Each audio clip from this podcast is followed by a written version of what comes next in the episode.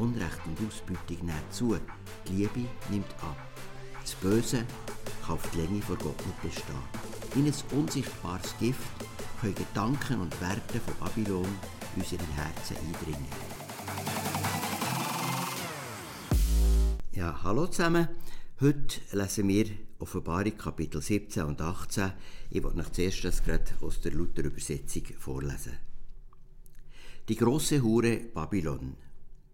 Und es kam einer von den sieben Engeln, die die sieben Schalen hatten, redete mit mir und sprach, Komm, ich will dir zeigen das Gericht über die große Hure, die an vielen Wassern sitzt, mit der die Könige auf Erden Hurerei getrieben haben, und die auf Erden wohnen, sind betrunken geworden von dem Wein ihrer Hurerei.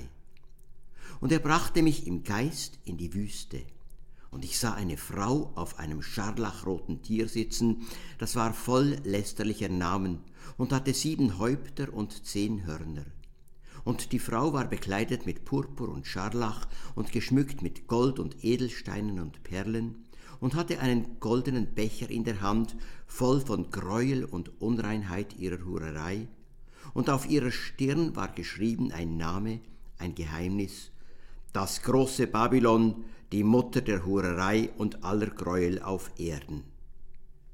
Und ich sah die Frau, betrunken von dem Blut der Heiligen und von dem Blut der Zeugen Jesu, und ich wunderte mich sehr, als ich sie sah.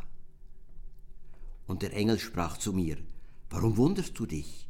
Ich will dir sagen, das Geheimnis der Frau und des Tieres, das sie trägt und sieben Häupter und zehn Hörner hat, das Tier, das du gesehen hast, ist gewesen und ist jetzt nicht und wird wieder aufsteigen aus dem Abgrund und wird in die Verdammnis fahren.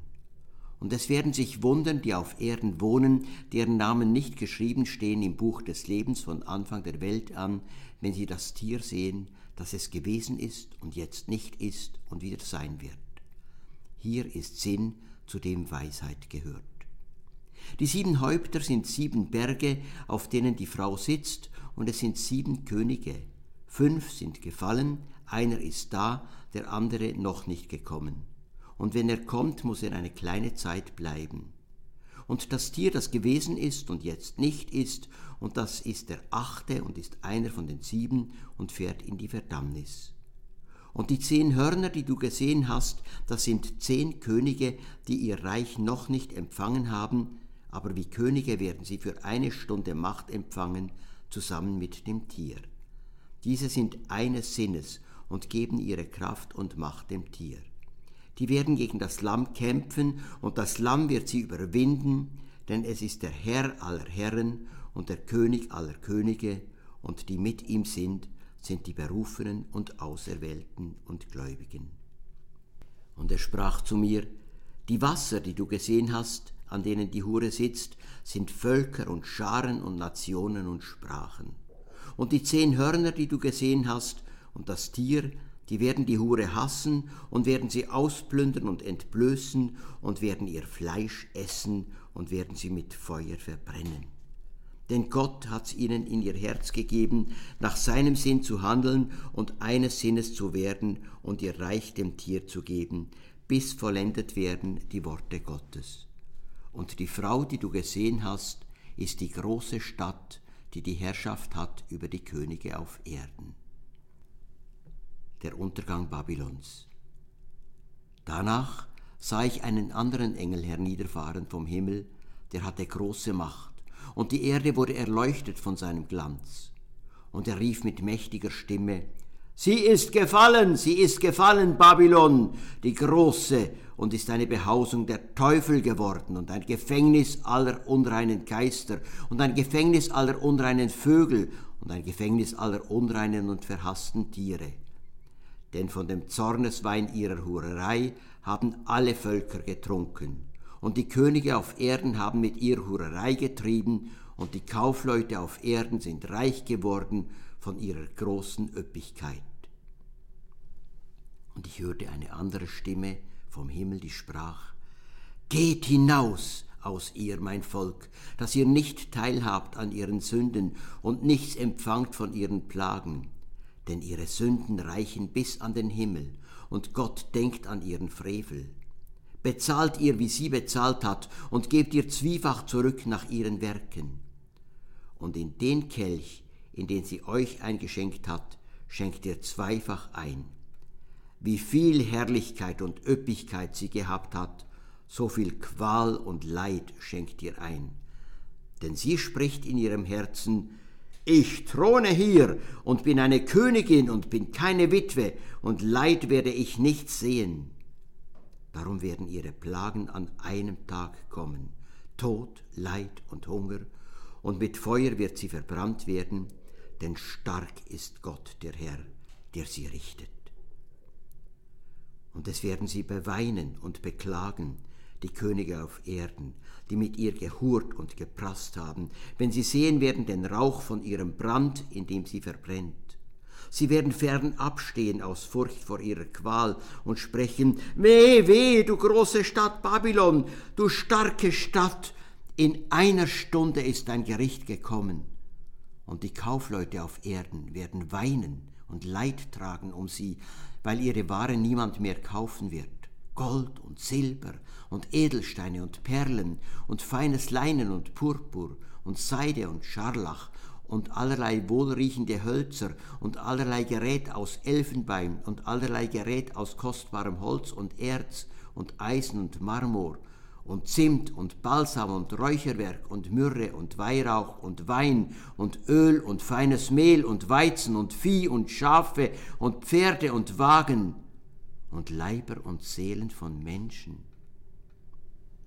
Und das Obst, an dem deine Seele Lust hatte, ist dahin und alles, was glänzend und herrlich war, ist für dich verloren und man wird es nicht mehr finden. Die Kaufleute, die durch diesen Handel mit ihr reich geworden sind, werden fern abstehen aus Furcht vor ihrer Qual, werden weinen und klagen. Weh, weh, du große Stadt, die bekleidet war mit feinem Leinen und Purpur und Scharlach und geschmückt war mit Gold und Edelsteinen und Perlen, denn in einer Stunde ist verwüstet solcher Reichtum. Und alle Schiffsherren und alle Steuerleute und die Seefahrer und die auf dem Meer arbeiten, standen fernab und schrien, als sie den Rauch von ihrem Brand sahen, wer ist der großen Stadt gleich? Und sie warfen Staub auf ihre Häupter und schrien, weinten und klagten, Weh, weh, du große Stadt, von deren Überfluss reich geworden sind alle, die Schiffe auf dem Meer hatten, denn in einer Stunde ist sie verwüstet. Freue dich über sie, Himmel, und ihr Heiligen und Apostel und Propheten, denn Gott hat sie gerichtet um euretwillen. Und ein starker Engel hob einen Stein auf, groß wie ein Mühlstein, warf ihn ins Meer und sprach, so wird in einem Sturm niedergeworfen die große Stadt Babylon und nicht mehr gefunden werden. Und die Stimme der Sänger und Saitenspieler, Flötenspieler und Posaunenbläser soll nicht mehr in dir gehört werden. Und kein Handwerker irgendeines Handwerks soll mehr in dir gefunden werden. Und das Geräusch der Mühle soll nicht mehr in dir gehört werden. Und das Licht der Lampe soll nicht mehr in dir leuchten und die Stimme des Bräutigams und der Braut soll nicht mehr in dir gehört werden. Denn deine Kaufleute waren Fürsten auf Erden, und durch deine Zauberei sind verführt worden alle Völker. Und das Blut der Propheten und der Heiligen ist in ihr gefunden worden, und das Blut all derer, die auf Erden umgebracht worden sind. Soweit also Kapitel 17 und 18 aus der Offenbarung. Ich denke, unserer Generation ist die Offenbarung ganz besonders nach. Weil die Welt, in wir drin leben, ist so ähnlich wie das Römische Reich im ersten Jahrhundert nach Christus. Denn wie heute dominieren Macht, Geld und Sex die ganze Gesellschaft. Das sind Menschen, die sich schamlos bereichern auf Kosten von armen und rechtlosen Leuten. Die ganze Luft ist im alten Rom wie heute geschwängert von Gier nach mehr, mehr Geld, mehr Sex, mehr Lust, mehr Luxus. Unrecht und Ausbeutung nehmen zu, die Liebe nimmt ab. Dass die Porno- und Geldkultur nicht zur Erfüllung und zum Leben führt, das braucht man heute niemandem zu beweisen. Wer nur ein bisschen die Augen offen hat, sieht das im Internet, in der Werbung, in der Politik. Die Glitzerwelt ist eine Welt voll Ehebruch von Lüge und Tod. Sie hat den symbolischen Namen Babylon. Darum ist in den zwei Kapitel 17 und 18 der Ruf im Zentrum Geht heraus aus Babel. Den frühen Christen, die die Vision zu hören bekommen, ist das Bild vertraut dass die unterdrückende Weltstadt Rom als Frau, als Hure Babylon geschildert wird. Und sie haben sofort verstanden, dass die Hure das exakte Gegenbild ist zu der anderen Frau, der Brut, dem himmlischen Jerusalem. Die Bibel braucht das Bild von der Hurerei im wörtlichen und übertragenen Sinn. Wörtlich verstanden ist mit dem Wort Hurerei der eigentlich Ehebruch gemeint. Symbolisch Anstiftung zum Ehebruch mit Gott, zu Hochmut, Logie und Geldgier. Und Hurerei in jedem Sinn führt in Tod. Wir lesen das eindrücklich geschildert in den ersten Kapiteln der Sprüche vom Salomo. Und wie die hier geschildert wird, die Hure Babylon. In allem ist sie das Gegenbild von Brut, das Gegenbild der Gemeinde von Christus. Sie sitzt auf vielen Wasser, das heisst, sie ist mit allen Wasser gewaschen, mit allen Völkern verbunden, sie ist in einem weltweiten Netz. Wie der Thronsaal von Gott mit Edelsteinen geschmückt ist, schmückt auch sie sich mit Edelsteinen. Wie Christus auf einem weißen Ross reitet, so reitet auch sie auf einem Tier aus dem Abgrund, dem Antichrist. Wie Christus einen wunderbaren Namen über alle Namen hat, wo sich alle Geschlechter beugen, so trägt auch sie einen geheimnisvollen Namen auf ihrer Stirne. Wie Jesus im Abendmahl uns Christen der Kelch mit Wein zu trinken gibt, sein Blut für uns zu reinigen und Sündenvergebung zu geben. Genauso hat sie einen goldenen Kelch in der Hand mit Wein und dem Blut der Märtyrer, die für Jesus gestorben sind. Wer mit ihr zusammen von dem Kelch trinkt, wird betäubt, angesteckt von ihrer Machtgier, Egoismus, Menschenverachtung, Logik. Wie der Kelch von Jesus reinigt von Sünd und stärkt, so macht der Kelch von Huren betrunken, ausschweifend. Alle, die davon trinken, versinken in Sünde. Einiges mehr sehen wir da, dass der Teufel der Affe Gottes ist. Er schafft nie Neues, er kann nur nachmachen. Allerdings ist es eine gefährlich faszinierende Nachahmung.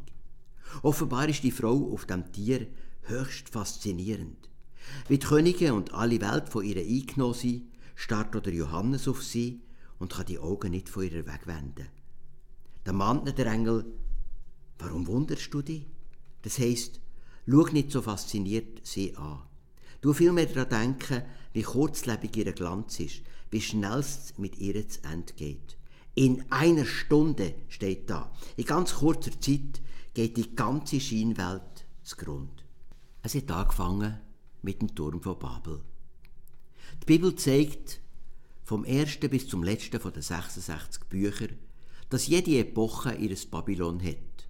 Schon in grauer Vorzeit haben sich die Menschen in Babylon gesammelt und einen Turm gebaut, wo die Spitze bis in den Himmel geht. Wir wollen uns einen Namen machen, haben sie gesagt. Das heisst sie wie Gott. 1. Mose 11.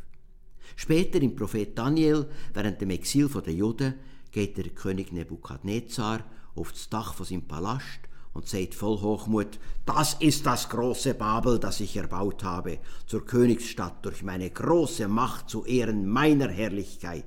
Daniel 4. Und im nächsten Moment verfällt der Nebukadnezar im Wahnsinn und wird aus der Gemeinschaft der Menschen ausgestoßen. Die frühen Christen haben nachher gesagt, Grossmacht Rom mit ihrem egoistischen und zügellosen Kaiserwesen, wo die Kaiser angebetet werden wie Gott, das Rom sei das heutige Babylon. So schreibt der Petrus aus Rom, 1. Petrus 5,13, es grüßt euch aus Babylon, die Gemeinde, die mit euch auserwählt ist. Und hier am Ende der Bibel und damit am Ende der Weltgeschichte wird Babylon noch einisch ihres wahren Gesicht zeigen. Wie alle eigenmächtigen Herrschaften der Weltgeschichte ist auch die letzte in dieser Reihe, die Mutter von allen Babylons, von Stolz und Hochmut erfüllt, wenn sie sagt, Kapitel 18,7, Ich throne hier und bin eine Königin und bin keine Witwe und Leid werde ich nicht sehen. Und wie alle die früheren, selbstsüchtigen Babylons geht auch sie unter, damit aber endgültig. Babylon ist im Tod geweiht. Erinnern wir uns daran, an wen die Offenbarung geschrieben worden ist. An die verfolgten Christengemeinden. Die wissen genau, wer mit dieser Hure gemeint ist. Und so wie ihnen die Herrlichkeit von Gott gegen wieder zur Ermutigung gezeigt wird, so sollen auch sie prophetisch das Ende dieser verführerischen Glitzerwelt sehen, damit sie dieser nicht verfallen. So wird in einem gewaltigen Bild vorweggenommen, wie die Hure Babylon untergeht. Ihr es am Schluss so, wie es allen Huren geht. Eine Zeit lang werden sie gebraucht und nachher weggeworfen und zertrampelt. Ja, am Ende wird sie entsorgt wie Dreck. Babylon zerstört sich selber. Da begegnen wir einem Geheimnis, wo in der Bibel manchmal erwähnt wird, das Böse kann auf die Länge vor Gott nicht bestehen. Ja, noch viel mehr, das Böse vernichtet sich am Schluss selber. Wer anderen eine Grube gräbt, fällt selbst hinein. Oder Jesaja 50, 11. Siehe ihr alle, die ihr ein Feuer anzündet und Brandpfeile zurüstet, geht hin in die Glut eures Feuers und in die Brandpfeile, die ihr angezündet habt. Schwer verständlich sind Verse 7 bis 12 vom 17. Kapitel. Wir haben seit Jahrhunderten die Ausleger gerungen und gerätselt, wer recht mit diesen sieben Königen und zehn Königen gemeint sei und was das bedeutet, dass das Tier aus dem Abgrund sei und jetzt nicht ist und dann wieder aus dem Abgrund aufsteigt und schlussendlich als Anführer der zehn Könige gegen Christus kämpft. Es ist anzunehmen, dass die ersten Leser der Offenbarung ganz genau haben verstanden, wer mit den vergangenen fünf Königen gemeint ist und mit dem, der gegenwärtig regiert und mit dem, der sein Nachfolger wird sein. Aber wir heute können es offenbar nicht mehr genau herausfinden, wer da gemeint war. Nachher gibt es Versuche, das auszulegen auf verschiedene Weltreiche, sowie das babylonische, assyrische, persische, griechische und römische. Das könnte stimmen, aber auch da gibt es keine Einigkeit, wenn es darum geht, welche Reich das wenn gemeint sind. Aber die vorwiegend Symbolische Auslegung hilft uns heute, im Jahr 2021, den Abschnitt zu verstehen und Einsichten zu gewinnen, die uns für die Zukunft helfen. Der Jens Kaldewey sagt dazu, die sieben Könige stehen für die ganze Reihe der antichristlichen Herrscher der Weltgeschichte, nacheinander und parallel. Eines Tages hat diese Zeit einen Abschluss und es kommt wirklich der letzte dieser ganz langen Reihe.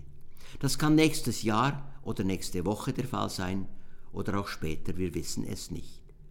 Man kann sich das so vorstellen, in den letzten Tagen der Menschheit tun sich die antichristlichen Herrscher rüsten zum entscheidenden Kampf gegen Jesus Christus. Dabei wird speziell eine Figur ins Zentrum rücken, ein Machthaber, der in der Versenkung ist verschwunden.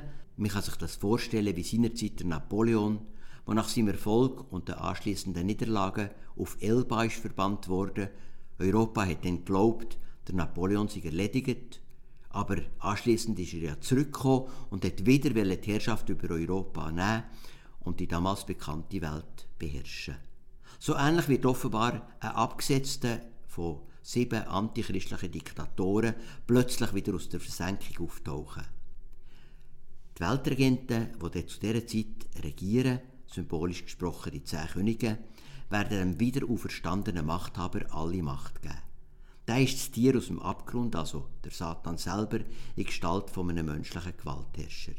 Die übrigen Mächtigen von der Welt werden dem einen Befehlsgewalt und sämtliche militärische Mittel geben und er sammelt alle antichristlichen Kräfte zum letzten Kampf gegen Jesus Christus. Die Menschen, die nicht zu Jesus gehören, werden dem einen Weltherrscher applaudieren und sich seinem Kriegsheer anschließen. Aber Christus besiegt im letzten Gefecht der Antichrist und sein Heer. Aber wie vorher gesagt, bevor die antichristlichen Kräfte von Jesus Christus besiegt werden, vorher zerstören sie noch ihr eigenes Werk. Die Hure Babylon, die gewaltige Stadt vom Kapitalismus, die Metropole vor Anbetung von Geld, Sex, Menschen- und Umweltverachtung, die Stadt Babylon wird von ihren eigenen Leuten kaputt gemacht. Und jetzt hören wir im Kapitel 18 die ergreifende Totenklage von all denen, die von der Hure Babylon profitiert haben. Die Totenklage hat im Alten Testament Vorbilder, etwa wenn in Hesekiel 27 zahlreiche Händler und Seeleute klagen, dass die herrliche Stadt Tiros in Schutt und Asche liegt. Hier hören wir zuerst mal die Totenklage der Kaufleute und Händler. Sie haben alles verloren, was ihnen Profit hat abgeworfen. Erschütternd ist für mich zu sehen, dass in der langen Liste der Waren, wo viel Geld ist verdient wurde, dass in dieser langen Liste neben Tier auch Leiber und Seelen von Menschen erwähnt sind. Skrupellos hat Händler offensichtlich Geld gemacht mit dem Leben von Menschen. Wir können zum Beispiel an Sklaven denken, an ausbeutete Arbeiter, an Flüchtlinge, Prostituierte, Drogenhandel. Wie aktuell ist das heute? Wie wichtig, dass wir Christen den Opfern vom Menschenhandel beistehen. In unserer Region tun das beispielsweise die Frauen von Barbarim, die treu und regelmäßig die Lokale aufsuchen, wo Prostituierte ihrer Tätigkeit nachgehen. Sie bringen ein kleines Geschenk und Zeichen vor Liebe von Jesus und helfen ihnen, wenn sie möchten, aussteigen. Wenn es um Profit geht, schrecken Kaufleute bis heute vor nichts zurück. Umso größer ist die Verzweiflung von all diesen Profiteuren, wenn jetzt ihnen die Möglichkeiten vernichtet werden. Aber nicht nur sie jammern, auch das ganze Transportwesen, das dann schwergewichtig auf dem Wasser jetzt stattgefunden ist, zusammengebrochen.